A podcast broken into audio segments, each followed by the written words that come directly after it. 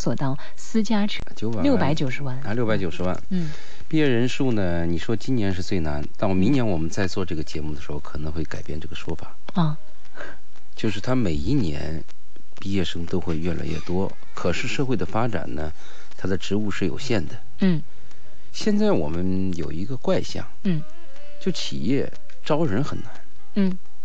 但是又有很多人找不到找工作也很难。对，我就觉得就好像是现在跟谈恋爱有那么一点点，是不是很微妙的关啊、系？对是有这个问题，就是大家又单着，呃我也想找好的，可是又找不着好的，对那就干脆就这么光着吧。单的男女都很多，但是彼此找不到对人对对对对，嗯现在我作为我作为企业老板，我招聘的时候也发现一个问题，就是九零后啊，他们的状况跟过去的八零后、七零后啊都有是有些差异。嗯比如第一个感觉呢，就是呃那个责任心和使命感差了。而且我今天在来之前，嗯下午的时候就正好是有一位认识的朋友给我打电话，那么他大概是五十多岁的年纪啊，他在问我说他的儿子呢刚刚毕业，学的是这个关于设计方面的，看看我们需不需要。那么后来打听了一下呢，我们不是太需要，不需要，不是太需要， 所以我就在想，哎，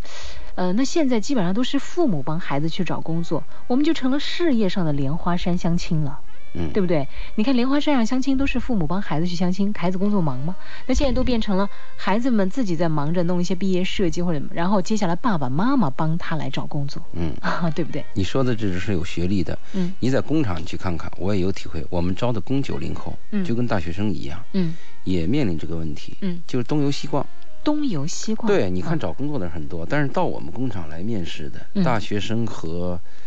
工人，我们认为理想的就很少。嗯，大学生嘛，就是眼嗯高手低，眼高手低，他们学的东西基本上是个概念。嗯，你说没你有什么实操经验，对啊你重新培养他吧，他还有很高的要求。他说我是大学生啊，我父母花那么多钱培养我啊出来，对呀不是让我来干这么普通的流水线工作的呀，是啊我有是啊创意的呀，对啊，怎么能给我这份薪水啊？ 对呀，嗯，所以这是大学生。那九零后的工人什么情况呢？干着干着不开心走了。嗯啊，那什么，你还我们还欠你这个半个月的什么押金或不工资啊什么的啊，不要了，我都没时间结。真的啊，对他有事那儿么了，不在乎物质啊，现在就在这儿，就是帮这个九零后、啊、条件太优越了，他的责任感和使命感差。嗯我们那代人，六零后、嗯五零后、七零后，嗯。他有这个责任和使命感，起码是六零后、五零后我们这些人啊，善始善终。我们当时找一份工作想的就很简单，嗯第一是我要养父母，嗯我们要给家里钱，嗯在我们再成熟一点，有了家，我们就想我们要养孩子，嗯现在九零后不是这样子的了，嗯他们是独生子女，嗯也就是说，我们现在这个独生子女的病和我们教育的问题显现出来了。嗯。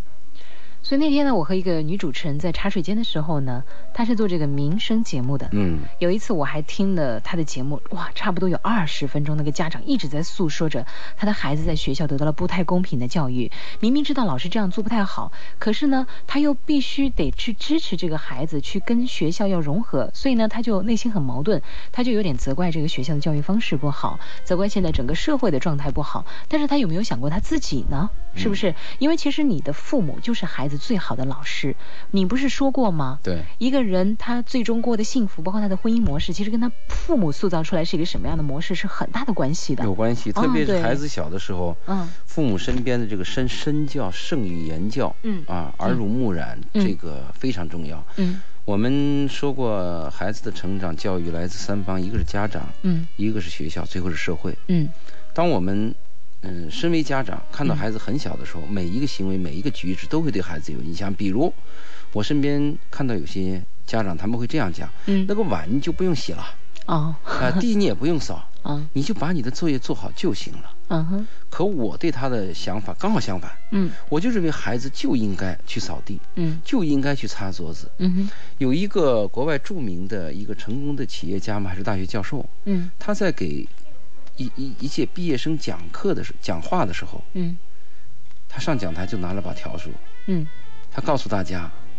我是从扫地开始的，啊希望你们同样能跟我一样，从最从最基础的事情做起。嗯嗯所以我们现在这个家长教育孩子呢，是孩子有了一些问题，就你刚才讲的家长也是，嗯，他总抱怨社会、抱怨别人、抱怨客观，啊哈，他就没有想到我们作为一个人，我们怎么样去适应、去去适应社会，嗯去适应这个生存条件。嗯所以我们现在年轻面临的什么呢？是不是找不到工作？就跟我们找对象，也不是找不到一个异性伙伴，嗯是找不到理想的嗯异性伙伴，嗯找不到理想的工作。嗯那我们就要谈一谈，什么是你理想的工作？嗯什么是你理想的恋人？啊，你这个理想很害人，是啊，是不是？这个太梦幻了。对嗯，其实有些年轻我问他了，我说那你到底要说找什么叫理想的工作？嗯他有没有一个明确的？嗯如果我有明确的，嗯我就想当一个模具工，嗯我的一生嗯我就想成为一个最优秀的模具师傅，嗯哼在我手里开出的模具啊是最好的，嗯行啊，啊对不对？嗯或者我立志于一个工程一个一一一个课题，嗯我就要致力于这件事情，嗯也没有。大部分年轻人想找什么呢？工作环境舒适，当然啦，工资还好，嗯是又轻松，哦对，啊被人还瞧得起，是嗯，嗯还说要有发展前景，社会地位还得高，嗯对啊这就很害人老板还得器重我，嗯我的想法还能得到大家的一个支持。我记得您说的这个画面的话呢，让我想起那天我在开讲了，那一期请的是周杰伦作为一个嘉宾，嗯那么当时撒贝宁在跟他谈了周杰伦的一些故事，周杰伦当时也是不被认可的一个人，对不对？因为他的最初歌歌唱嗯方式也是很特别的，另类，嗯那么其实一开始呢，他给别人写了很多歌，就是那首很著名的《双截棍》呐、其实他说那是他写给别人，没人唱，他只好自己拿过来唱。结果没想到一唱就唱成了他的一些比较有代表性的一些作品了。很多歌都是这样子的，没人唱他的歌，他就自己去唱。包括我觉得，呃，找工作，我我很希望有一个典型，大家可以去看一下，就是《康熙来了》里面有一个第三方主持人叫做陈汉典。不知道您看过这个娱乐节目没？康熙来了，是不是那个蔡康永永跟那个小 S，、对对，。我看过。我看过然后？呢，中间就有一个人呢，那个男生一直在扮丑，扮各种各样的角色。他的出场每次呢，可能一分钟不到，但是他在那一分钟里面就会模仿各种各样的动作。最后他红了，嗯红的非常的厉害，并且他开始有自己其他的一些节目了。因为小 S 在里面经常会踩他，而他呢是永远都不会放弃。一期节目可能三十分钟，他最多出场三分钟，但只要镜头一转到他那里，他就马上可以给你一些惊喜。嗯所以我觉得我们很多时候就应该像这个陈汉典一样的，也许我们人生的舞台不一定会时时刻向我们敞开，但是我们就时时刻刻做准备，叫时刻准备着，对不对？机会一来临的时候，对我们哦讲一个成功的人呢，一个著名的总统是这样说，他说嗯一个人首先要具备嗯能力，嗯第二要等待机会。嗯那首先你要有能力，嗯可是我们很多大学生呢，他们忽视了一点，嗯就当他走出大学校门以后，他的下一步很重要，嗯就是要储备这个能力，嗯就是你学的一些基础概念啊，嗯走入工作以后，你你还要有更进一步的学习。也就是说，你在学校学那点东西啊，离实际工作需要差得很远，这一点你要认识到。嗯那我们就说，找理想的工作和找理想的恋人的感觉与现实都有差距，怎么办？你比如今年我毕业了，嗯我找了好几个点，嗯就没有我需要的，怎么办？嗯那我就告诉你，你分两一点，两点去考虑。嗯一个就是我一定要完成我的理想，再一个我这个工作，我现在找这工作是不是能接近我的理想？啊这是一种吧，嗯就是为了理想去找工作的。那还有一种呢，就是比较实际、嗯实用。嗯我也不管什么理想不理想，嗯现在这个工作挺好，嗯工资也挺高、嗯啊，嗯嗯，老板也挺器重我，那我就好好干了、啊也行。但是啊不论你是为了理想还是为了实现啊，啊你只要接了这个工作，啊就应该脚踏实地的。是啊还有一点要跟年轻人讲，就是我们有一个误区，就是我学的这个东西，可能在我找工作当中会有分歧。比如我原来学的化学，嗯嗯但现在这个呢是一个机加工，嗯他要找另外一种人，嗯可是这个公司愿意招聘我，你又没有其他的机会，嗯那我建议你去努力一下。嗯就是你学的大学是基本概念，不一定非要从事你那个专业。嗯你比如我们举一个极端的例子，吴世宏，嗯他是学护士专业的，啊最后他学了 MBA，学了一段，啊最后成为大企业的一个领军人物。嗯那这种例子虽然是很很少，嗯但它能说明一个问题，就是我们学到的东西是一个基础，具体干什么要等待机会，脑子别那么死，嗯。对吧？呃，我看到呢，就是网上那天一个朋友转给我的，就是白岩松在中国传媒大学的毕业典礼上的一个演讲，嗯我觉得年轻人真的可以学要一去下看哈看。。它有好几点呢、第一，不要用恐惧看待未来啊，要用好奇心来看待未来。啊，这是年轻人要的啊，就是虽然现在可能现实生活当中有很多残酷的地方。第二，有梦想，但绝不梦游，嗯，是不是？第三，敢于赢，但要敢于有尊严和有体面的输，啊，因为你会碰到一些挫折。第四，当你真正无私，你得到的会是最多的。因为现在很多人就是，特别是您刚刚说到的零零后也好，九零后也好，他先想到的不是付出，而是想要得到。所以我觉得，当你真正无私，你反而会得到一个最多。第五，不要总谈成功和事业，做一点无用的事，让你的人生更加的漂亮。啊哎最这后一句话是很高很高的境界了。啊，这个一般年轻无人用还即做不大到用啊！对，我在招聘的时候曾经碰到了一个年轻人，我说你，我对他为什么跳槽很感兴趣， 嗯因为我们希望找那种稳定、持之以恒的年轻人。嗯我问他为什么你离开了上一届公司，他的回答嗯嗯，就是不好玩儿。不好玩儿。对， 啊哈，现在我们年轻人他把那个爱好和工作搅到一起了。嗯其实工作就是工作，工作就是你为了生存的一个职业嘛。嗯它和你的爱好嗯应该是不搭嘎的。嗯但如果你的爱好能跟你的工作能融到一起，那是很幸福的一件事了。嗯，你比如我们讲，成龙嗯又天生就爱打打，爱练武术，啊爱摔摔打打，啊最后又拍了电影，就是嗯摔摔打打给他迎来丰厚的利利嗯利润。嗯那这种人是少数啊。嗯我们很多人干的工作都不一定自己喜欢的，甚至自己反感，但是你还必须把它办好，嗯对不对？嗯你比如说，我举我的例子，嗯我一直碰到的问题都是碰壁的。嗯，是是吗？在工作方面，对，小的时候我妈妈一直希望我成为工程师，嗯可是十三岁，专业队就把我调去当打球，啊成了运动员。那个时候运动员什么评论呢？啊，头脑简单，四肢发四肢达，发达，？是不是 五官端正，嗯我能 真好，是不是？啊毕从乒乓球队出来以后呢，嗯那有两个选择，啊我愿意去西安电影制片厂，啊我的第一职业选的是摄影，第二职业选的是录音，这两个都是我非常喜欢的职业。嗯嗯可是这两个职业都被那些高级干部子弟占据了，嗯，你没位置，啊那怎么办？去打了击挺大的，是啊，那又是一个不顺利，去了邮电四所、啊哈，学理科，嗯是不是？嗯你就不顺吗？嗯其实我天生爱文科，嗯好，不得不学理科。嗯上班的时候啊，如果你要看文学，啊嗯，在那种是不被允许电的子啊，电子研究所，嗯说你是不务正业，但如果你看工科的书，就说你很努力，嗯你不得不去干这个事儿，嗯对吧？嗯那那那那那那离开了邮电四所以后，我还当过一段那个酒楼的总经理。哦，我天生就不能吃辣子，可恰不能吃辣椒对我吃辣椒，我嗓子就发炎。哦，恰恰当了一个川菜馆的总经 理，你说别扭不别扭？命运真的很奇而妙啊，而且我生性清高，嗯可是来到深很圳，骄傲嗯呃，就自以为是嘛。但是来到深圳以后呢，偏偏去办工厂，而且要跟钱打交道。嗯你说你你你，我就讲我自己，可是我每一件事都是拼命去做，拼命去做，就把它做好。因为运动员给我带来了一个终身难以磨灭的印象，争当第一，第二坚持坚持，不是坚持，就当第一那就是一定要赢啊，啊！对，不不太赢好强啊，一不第二名没人记住你啊！你能记住世界亚军是谁？而嗯且世界亚军付出的劳动不一定比冠军要少，但是人们这只个能东西记住很你讲究时运的啊，对你努力到最后以后，就在细节还有时运。你说对了，嗯最后可能就是一根头发丝对，压倒了整个天平。哦，但是我对第一的印象太深了，所以这么多年，我做任何一件事情一定要追做求得完美最好对我做你这个晚安深圳节目，嗯你知道我用多大的心思？我明白，我回来看看听众给我来的私信，嗯我要仔细了解每一个问题。对我要考虑，哎呀，今天这个年轻人跟我怎么样？会他会听了我的话会有什么反应？而且这个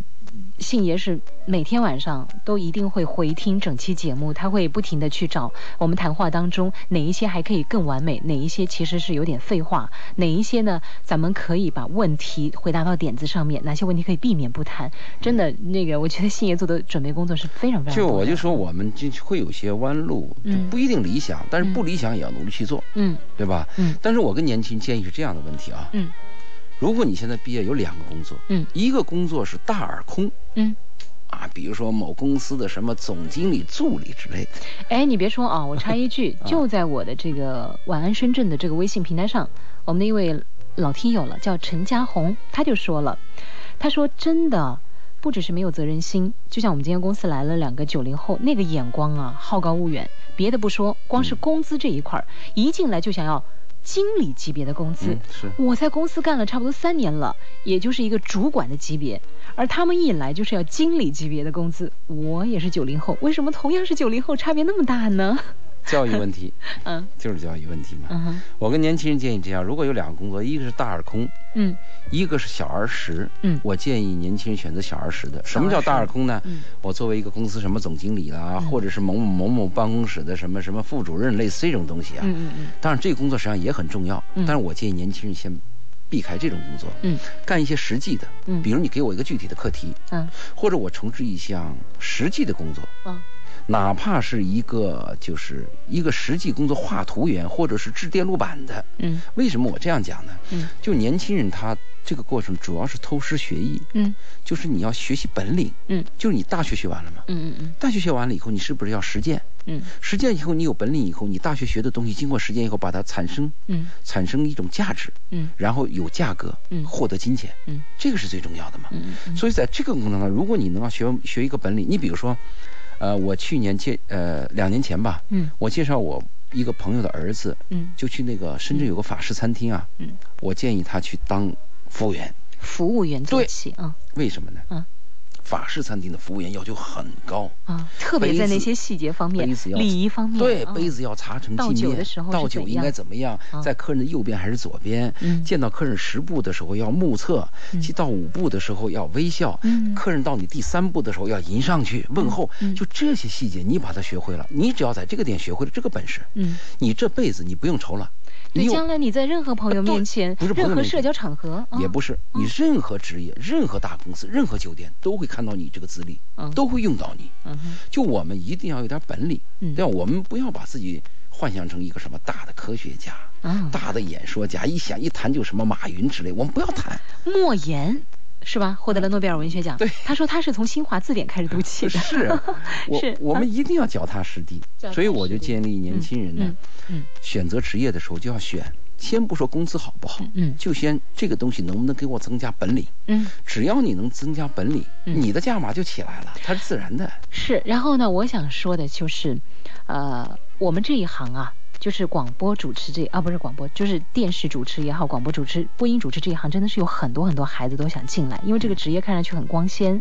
那同时呢，这个名头又响啊，很对不对光鲜？特别是父母觉 得哇，我的孩子在电视台上班儿是吧？做做记者，其实我觉得，首先第一，没有大家想的那么容易。当然了第二呢，我有两个是我一直都比较推崇的主持人，一个是汪涵，一个是孟非。那么孟非呢，曾经还在这个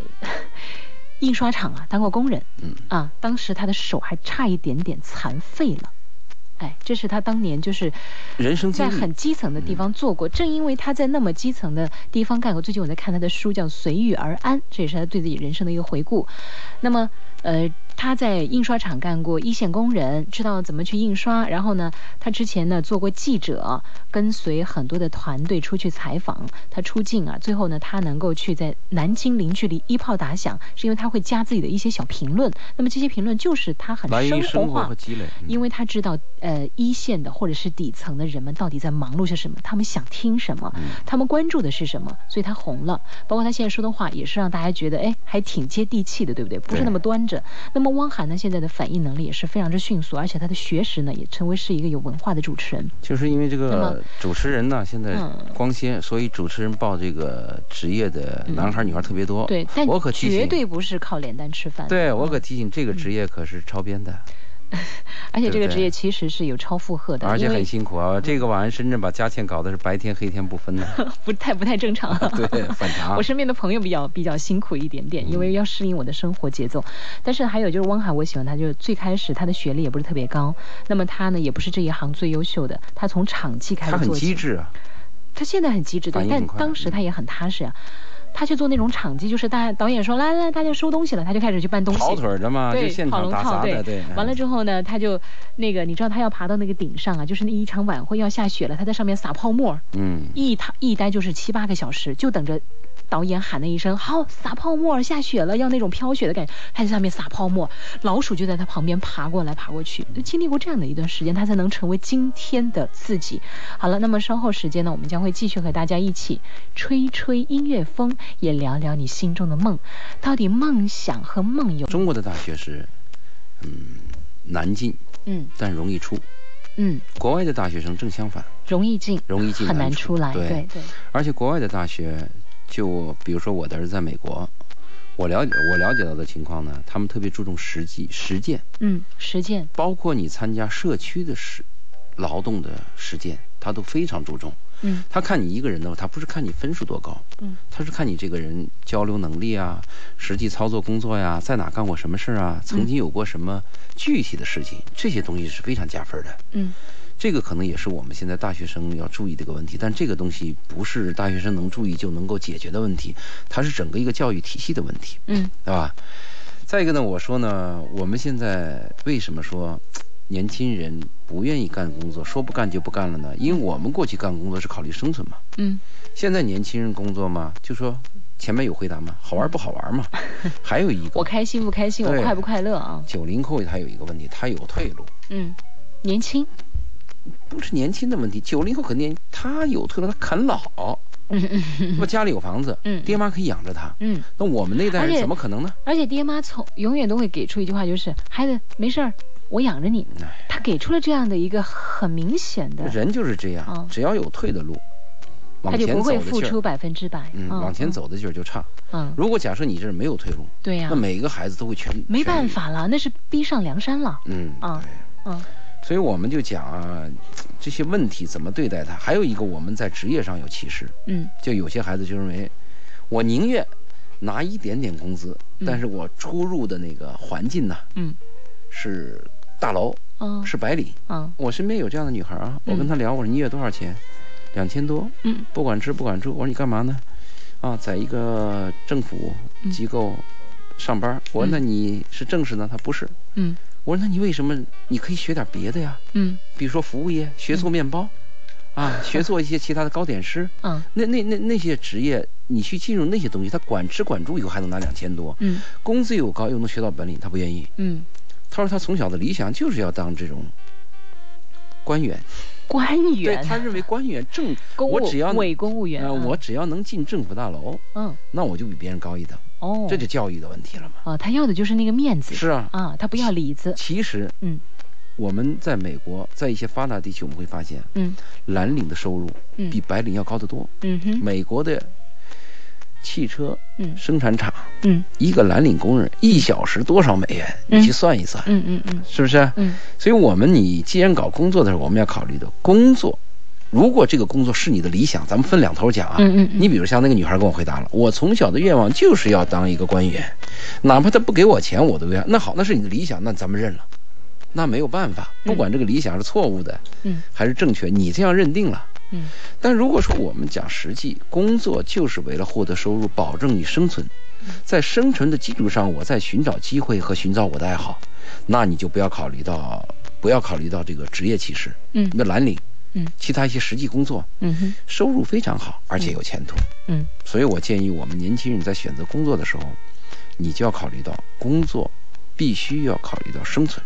好，在这里呢，我有两部电影可以推荐给大家去看一下。嗯首先说到第一部电影呢，就是威尔史密斯跟他的儿子一起来主演的一部电影，叫做《当幸福来敲门》。嗯这个应该说呢，呃，也是一个父亲啊，在中年他遭遇了这个危机，婚姻的危机，包括他事业的危机之后，他是怎么样来应对这一切的？特别是父子之间的这种温情啊，特别特别的让人动容。你就在这两个小时里面，你真的可以感受到人生的那种跌宕起伏，你会不禁的就眼泪刷刷刷的就流下来了。因为一，假如说你也曾经经历过这些，他最穷的时候呢，天天去排队领那个救济金，嗯因为他要养孩子。那么，呃，一直这么排队一个大男人，他是不愿意的。但是呢，机会也不是说说有就有。那么后来很尴尬的时候，他也是带着他的儿子一起住到厕所里面去。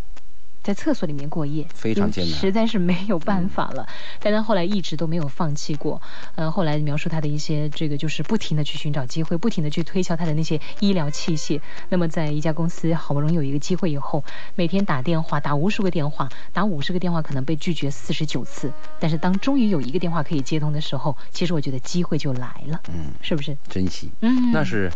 呃，失去，这是一个真实的故对事对改对，编的，失啊去或者艰难以后，你才会感到珍惜嘛。嗯嗯那你推荐的第二部电影呢？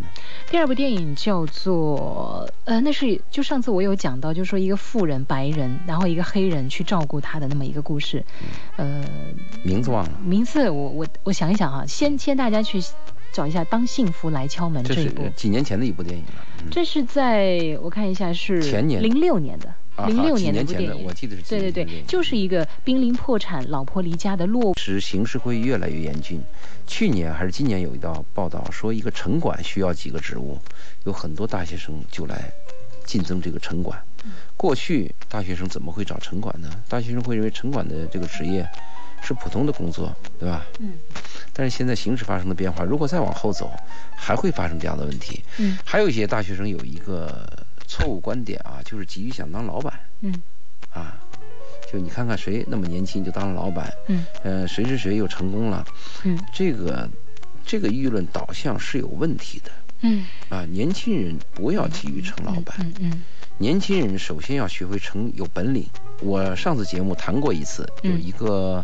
听众还跟我发了一些私信，我们交流过，嗯他赞同我这观点。嗯就年轻的时候，第一是偷师学艺、学本领，嗯第二就是不断的出卖，嗯出卖你的智慧、嗯你的能力、嗯你的青春、你的时间、你的生命。嗯嗯啊，到了四十岁、五十岁，你想卖嗯也没人买，或者别人也买不起的时候，嗯你有了资金，有了客户，嗯有了资源，嗯有了能力啊，你还有几个伙伴儿。嗯那个时候，如果你想当个老板呢、嗯，其实倒是可以，好。因为老板他实际上是很艰苦的一个一一一。这么老板一个其实真的没有你们想象当中那么对好玩了。你想到下老了班板你可以去干什么干什么，可老板要想整个企业的一个发展，是整个公司啊的一个运作，然后呢，同行业之间的一个竞争，那么接下来整个公司的一个大格局的一个当变然化了。哎呦，我觉得其实当老板真不是那而么容易且十个老板有七八个都是难过的。 难过的呀。是啊好，那我有很多朋友都来帮助我了，说第二部电影叫做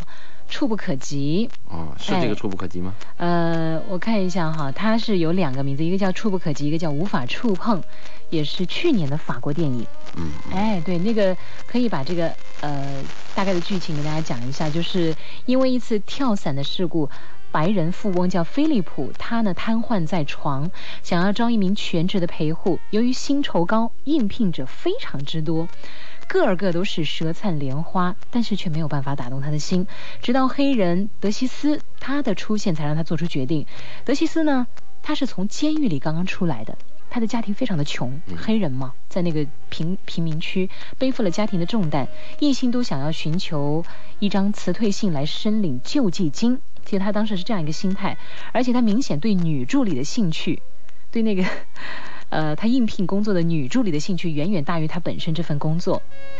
但是呢，菲利普还是一眼就相中这个小伙子，于是乎呢，德西斯开始了一个月的试用期。虽然说舒适的豪宅环境让他倍感虚荣，但他仍然面临很多的挑战呢、不仅要为菲利普做身体的复健，还得为他洗浴啊、灌肠啊、拆信啊、穿丝袜等等，嗯，要照顾他，因为那是一个瘫痪的中年男人呐、对对对。啊，起初呢，两个人的思维方式和价值观大相径庭，因为这毕竟是完全不同的出身背景啊，包完括全不同年龄啊，嗯对。但是随着了解的不断深入，他们就成为了朋友。那么这也是一个非常真实的事件，包括在片尾的时候呢，还把真实的。照片都亮出来了。这个在零一年的时，一一年的时候是东京电影节最佳影片金麒麟奖，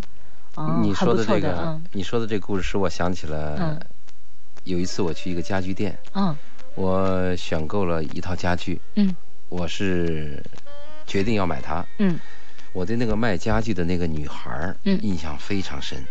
是好印象吗？好印象。嗯嗯嗯，好在她哪儿？很朴素、很耐心的给你介绍，嗯而且为你考虑，说的非常在理。嗯嗯。我是一个比较挑剔的人了，对，您是一他个能非常挑剔的对人，他能说的很准确。嗯他跟有些销售人员有很大的不同，很嗯多数销售人员是为了急于销售，为了利益，对他只说这个产品的好，嗯但是他会问你为什么要买这个产品，嗯是什么情况，嗯在这个基础上，他告诉你哪些东西你要注意，嗯哪些东西可能对你不利。嗯他在跟我诉说的时候啊，我眼睛就一直在瞟那个有一个沙发床啊，嗯那个墙角拐角那儿、嗯睡了一个三四岁的一个女孩儿。嗯等我把事情办完以后，我就问他，我说这个女孩儿是你的孩子吗？嗯她很年轻啊。嗯他说是我的孩子。哦他说我说你上班时间怎么能带孩子来呢？他说今天是个特殊的情况，嗯上班的那个人有病走了，他来顶班儿，嗯他不得不带着他的孩子来。嗯后来我问了她的成长，她就是一个农村的女孩儿，嗯只有高中文化，嗯但是已经在这个店里面当成经理级的人了。嗯她给我讲了她的经历，嗯她说她来到这个店就卖东西啊，嗯，一一步一步没客人理她，因为她太土了，太土了。 对，又又说不到相声。啊，他说他大概半年以后啊，才找到了第一个客人。半年啊。对那而他可想而知，他他那很个煎熬啊。他家具都比较贵，嗯都是那种大豪宅用的那家具。哦哦好，嗯他说他第一次把那个家具送到那一家的时候啊，他跟我讲他的感受。嗯他站在门口啊，他深呼吸了好久才敢进去。哦他没有见过这样 的家，他不知道世界有这么一世界上有这样的人豪和华这样的生，对啊他根本这样的想象不生到，活嗯状他态，无法想象。嗯，从那以后，他就努力拼不搏，，其实他一直在努力。嗯他就说他才明白，就是有些人和人是不 同的。他发现，他发现，他说人和人差距这么 大，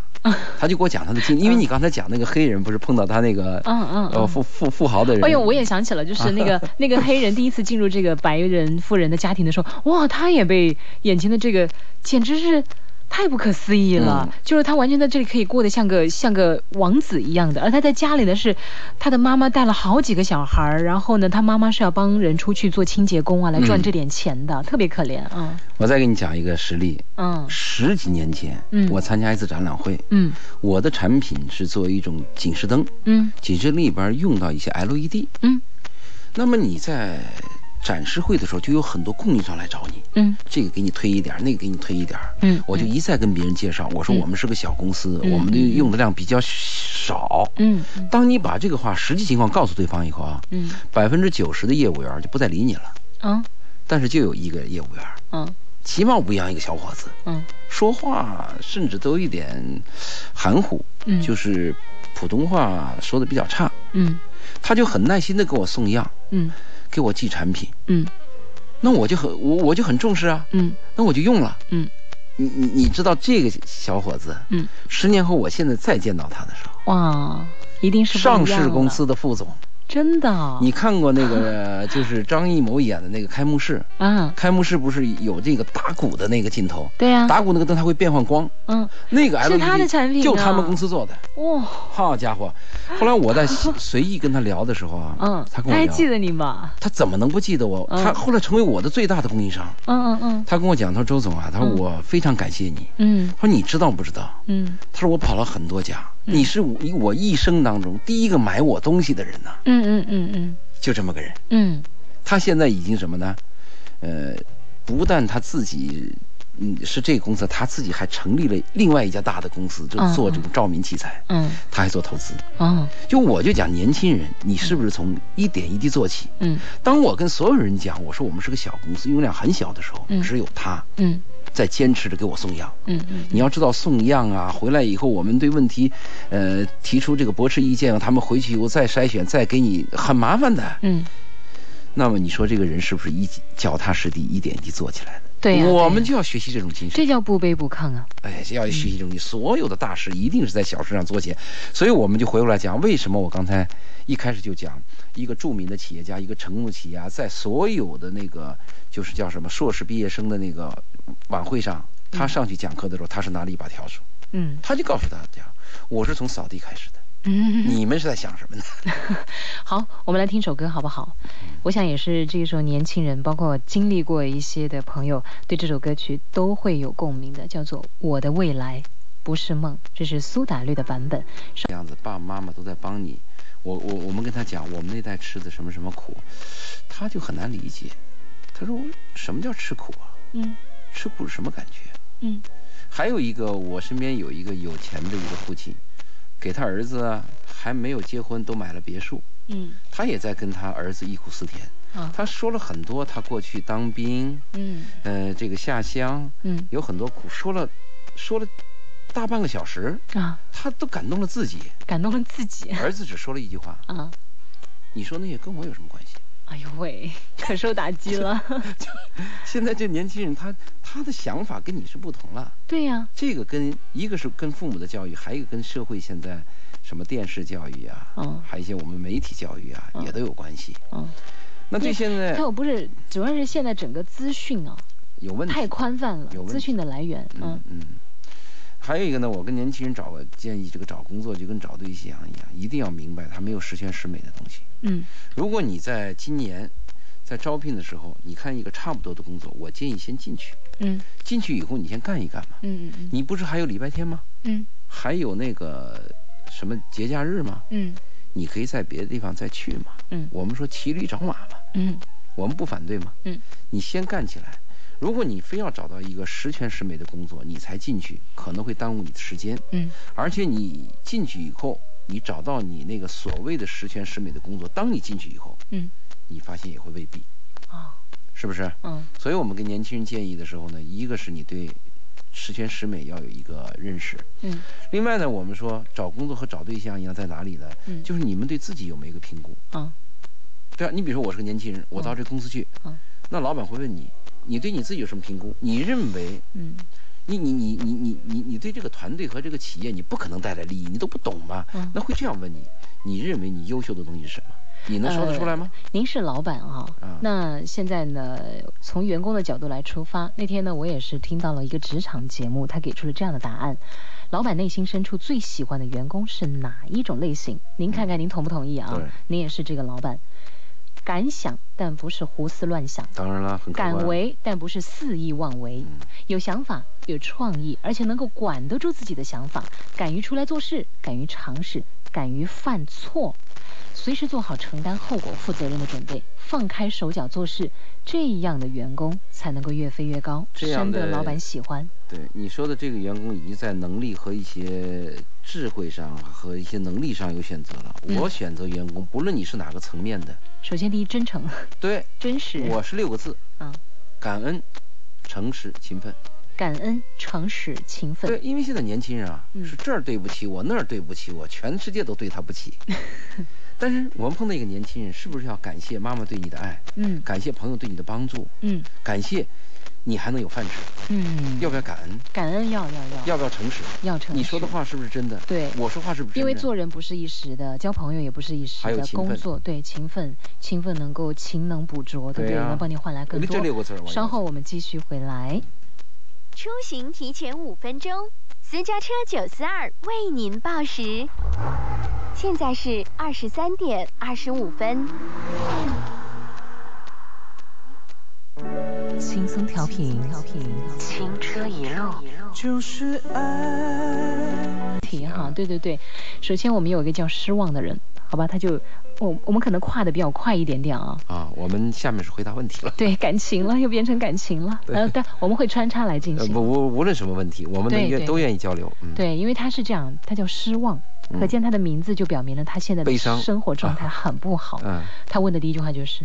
男人不回家是外面有女人了吗 啊，？”嗯，他说这个男男人人不回家有很多种理由吧，男人不回家，很多原因不能说理由啊。不，男人不回家有一个前提，嗯，他跟你的关系怎么样？是，他是经常不回家吗？嗯，还是夜夜不回家？还是偶尔不回家？嗯如果跟你有矛盾，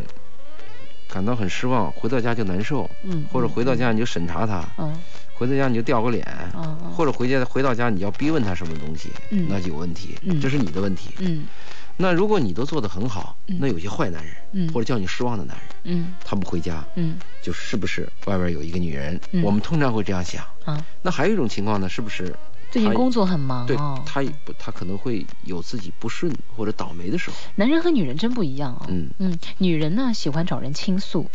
所以女人的寿命比男人长，女人喜欢哭，说出来了。女人喜欢哭，嗯因为眼泪其实是一个排毒的过程。男人要当嗯英雄嘛，男人呢就喜欢沉默，或者是喝喝酒啊，抽抽烟呐、嗯我实在不行的话，就 KTV 里吼两嗓子呀，是不是？对。或者是一个人发呆沉默。但是男人不回家，这个一定要通过你自己去了解，嗯，嗯去跟他沟通，嗯嗯让他愿意跟你说。嗯嗯，女人不是男人的老师吗？你教教他吗？男人也是女人的教授啊， 你把他，博 士。呃，你怎么把他梳理的能跟你说，嗯，让他了解你就很好嘛？但一般是这样，听说啊，夫妻对，一般听说，比如说现在我们俩是那个。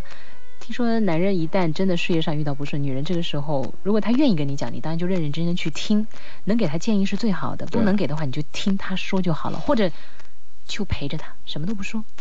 是不是？给她倒杯水，嗯你你你在男人碰到困难的时候，嗯你给予他关注和关心嗯，这就够了，啊，这就很感动了。因为她自己会有解决的方法，是吧？嗯，因男为人有男人的世界，有些问题他可能是只能自己去解决，嗯跟你说了是麻烦，嗯，同时你还要相信他。 哦，他给了鼓励他答案了，这个就失望了吗？他说他给不了幸福给我，让我去找一个比他更好的，哎呦，这是一个借口 吧？男人占有欲那么强，他说的这个是我刚才看到了，这个给我来短信的啊，嗯嗯呃，就他说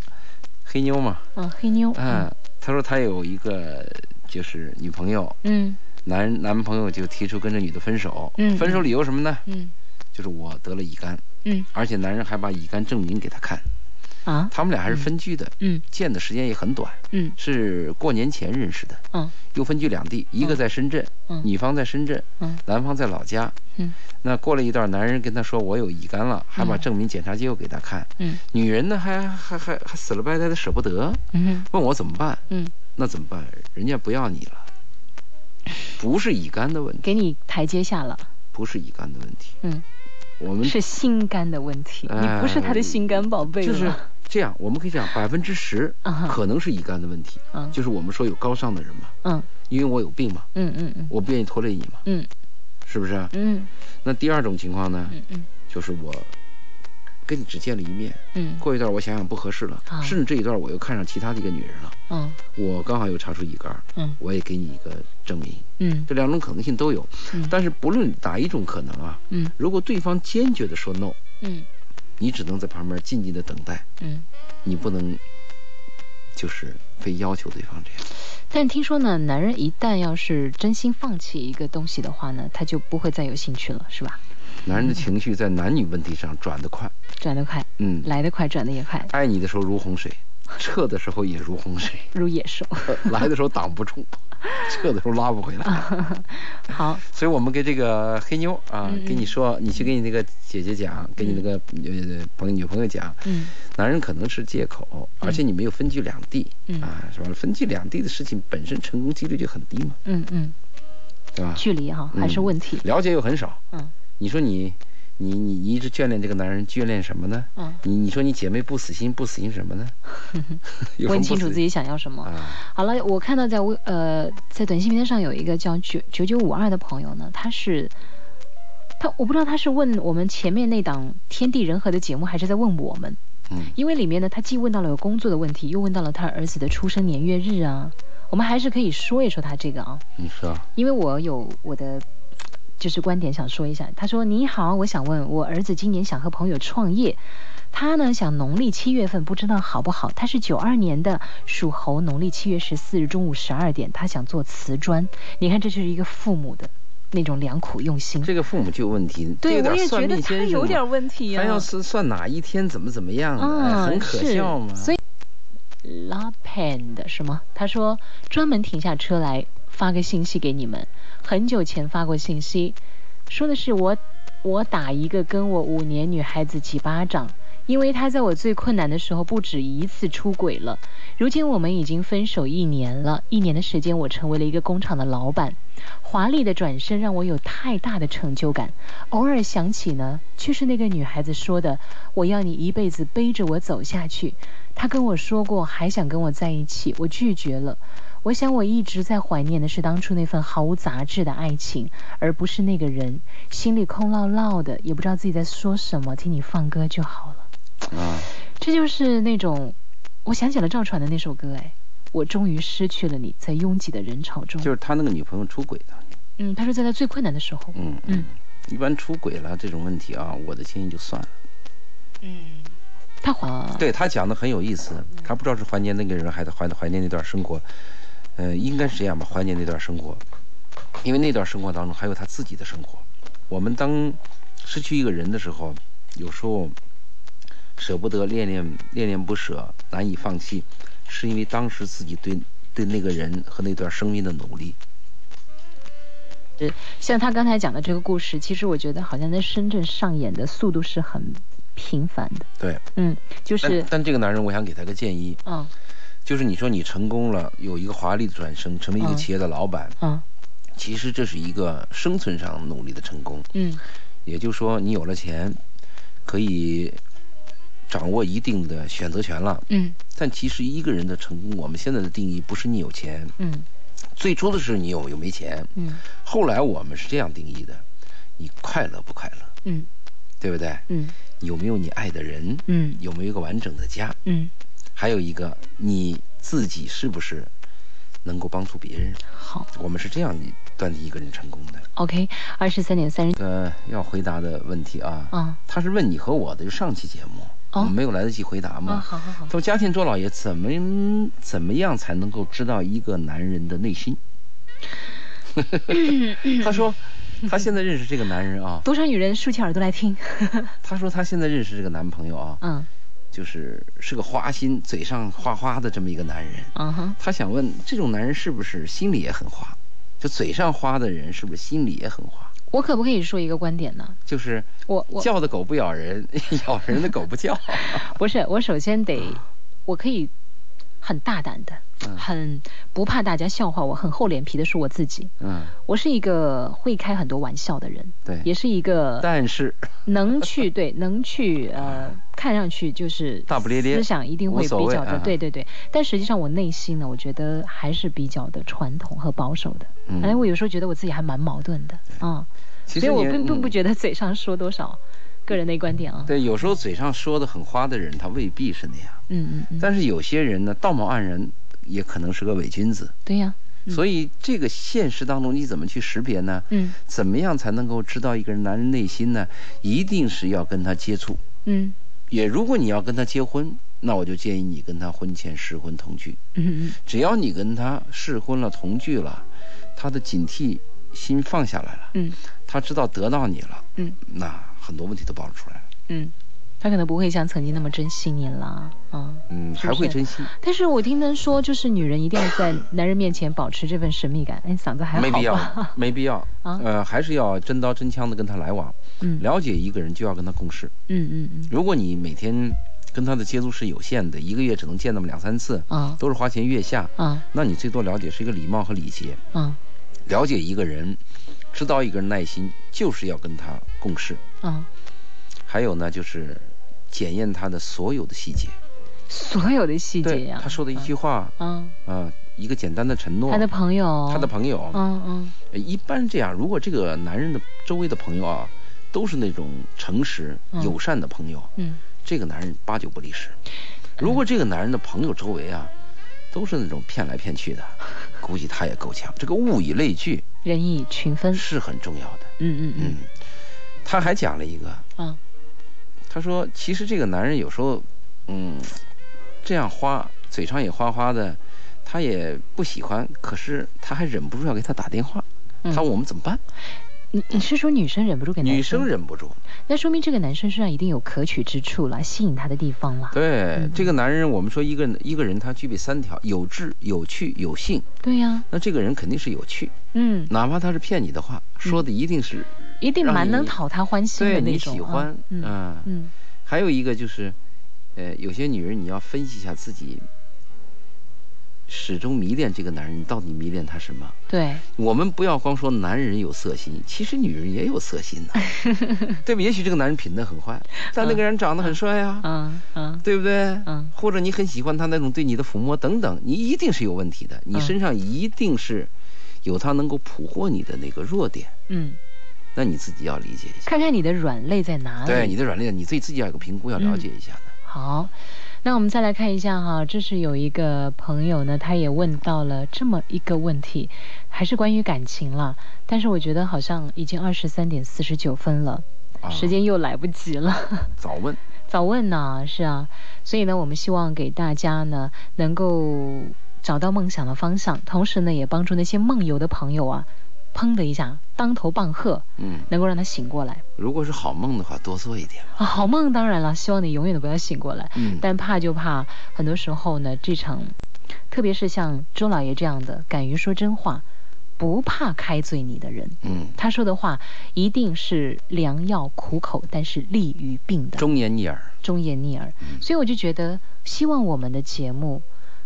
星期四晚上的两个人的声音，还有呢，平时佳倩一个人在这里跟你说说歌里的一些情怀，都希望能够给你的生活是如同一双隐形的翅膀一样。多少对你有点帮助吧。好，隐形的翅膀，这就是我接下来想跟大家一起分享的结尾的歌曲。